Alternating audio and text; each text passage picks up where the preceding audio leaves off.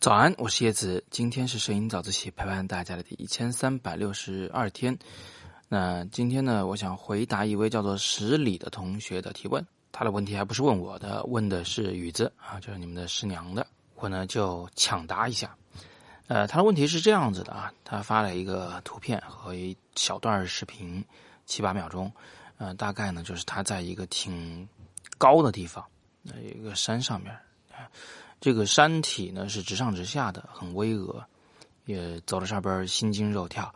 但是他想拍出来，却发现呢，怎么拍都没有那种很高的感觉啊。那他想这个问问拍摄思路。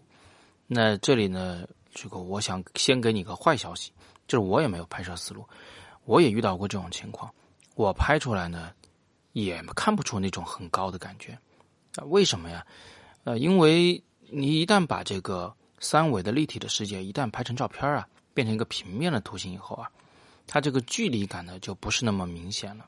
那你要凸显它这个高度，凸显你和呃下边山谷的那个距离，就得绞尽脑汁要想很多办法才行。呃，比如说呢，有一种很简单的办法呢，就是大小对比。就比如说你的这个画面里边，它站着一个人。啊，要有一个人，然后那个山谷里头呢还有一个人。那画面里近处的这个人呢很大，远处那个人特别小。这样一来，我们就能看出这个山谷的深度了。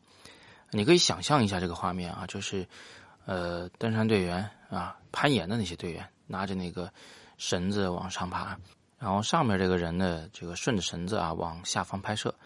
呃，画面里面有自己的粗壮的大腿，然后。再往下啊，一根线指向下边一 QQ 一丁点大的其他队员啊，大概就是这么个感觉，这是可以表达深度的，是通过近大远小的透视感来表达的。那第二种我能想到的表达方法呢，就是从侧面拍摄，呃，就是说用第二人称视角来拍摄，而不是第一人称视角。嗯，那这种拍法呢，就需要你站在整个这个悬崖峭壁的一侧，呃，另一个山头上，然后来拍这个悬崖峭壁。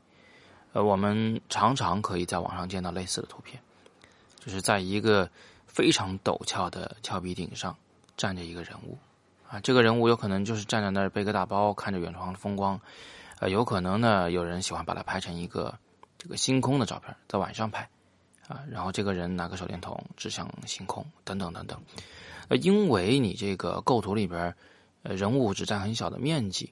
呃，而且大部分的面积都可以用来描述这个山的山体的这个本身，所以呢，一眼就能看出这个山有多高。但是构图的时候啊，要注意一点，就是人要偏上，嗯，呃，下方要多留空间，要花大量的篇幅来描述这个山的高度。整个这个画面的重心一定要是往上走才行。呃，重心靠上还有一个额外的好处，就是它会显得摇摇欲坠，增加了一种危险的感觉啊，刺激的感觉。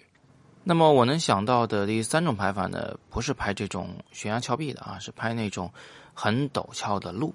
比如说啊，这里有一条笔直的这个戈壁上的公路，它呢本来是平的，然后到远方的时候呢，突然就开始上坡，这个坡还挺大、挺长，呃，挺陡峭。那么这种时候呢，我们就常常会想到一种拍法，就站在这整个马路的这个平的这一端远处。啊，一定要是远处，然后使用一个长焦甚至超长焦镜头来拍摄这整段路。呃，在这种镜头里面，空间会被压缩，透视感会消失。就是说，这段路啊，本来从这头到那个坡顶有个五公里、十公里长，但在画面里看起来就好像只有一百米、两百米长一样。路的长度被大大的缩短了，但是高度没变，落差没变。那你想，它是不是就变得更陡峭了？在画面里呢，它就会变成一条按照七八十度的角度直入云霄的这么一条路，呃，有点像是那个汽车在上面开着开着，速度快一点就变成火箭发射了的那么种感觉，啊，这个是利用超长焦镜头压缩空间来做到的，啊，但是呢，这个也是第二人称视角，就是你站在那个坡上是没法拍的。我以前呢也试过很多次，当你站在一个很陡峭的一条路的这个呃顶端。你想往下来拍的时候，你会发现特别尴尬，因为你平着往前拍的时候吧，你拍不到自己这端这个路的下坡；你沿这个下坡往下俯拍的话吧，在画面里看它就是个平的路，一点都不陡峭啊，没点意思。所以我就说，有时候就是站在第一人称视角来拍这个陡峭，是有点无解的 这么种感觉。嗯，我能想到的就这么多。那如果大家有更好的主意啊，也可以给这位同学说一说，留个言，我们一起来讨论。如果你们有更多摄影问题，欢迎在底部向我留言啊，我一定会尽力的为你解答。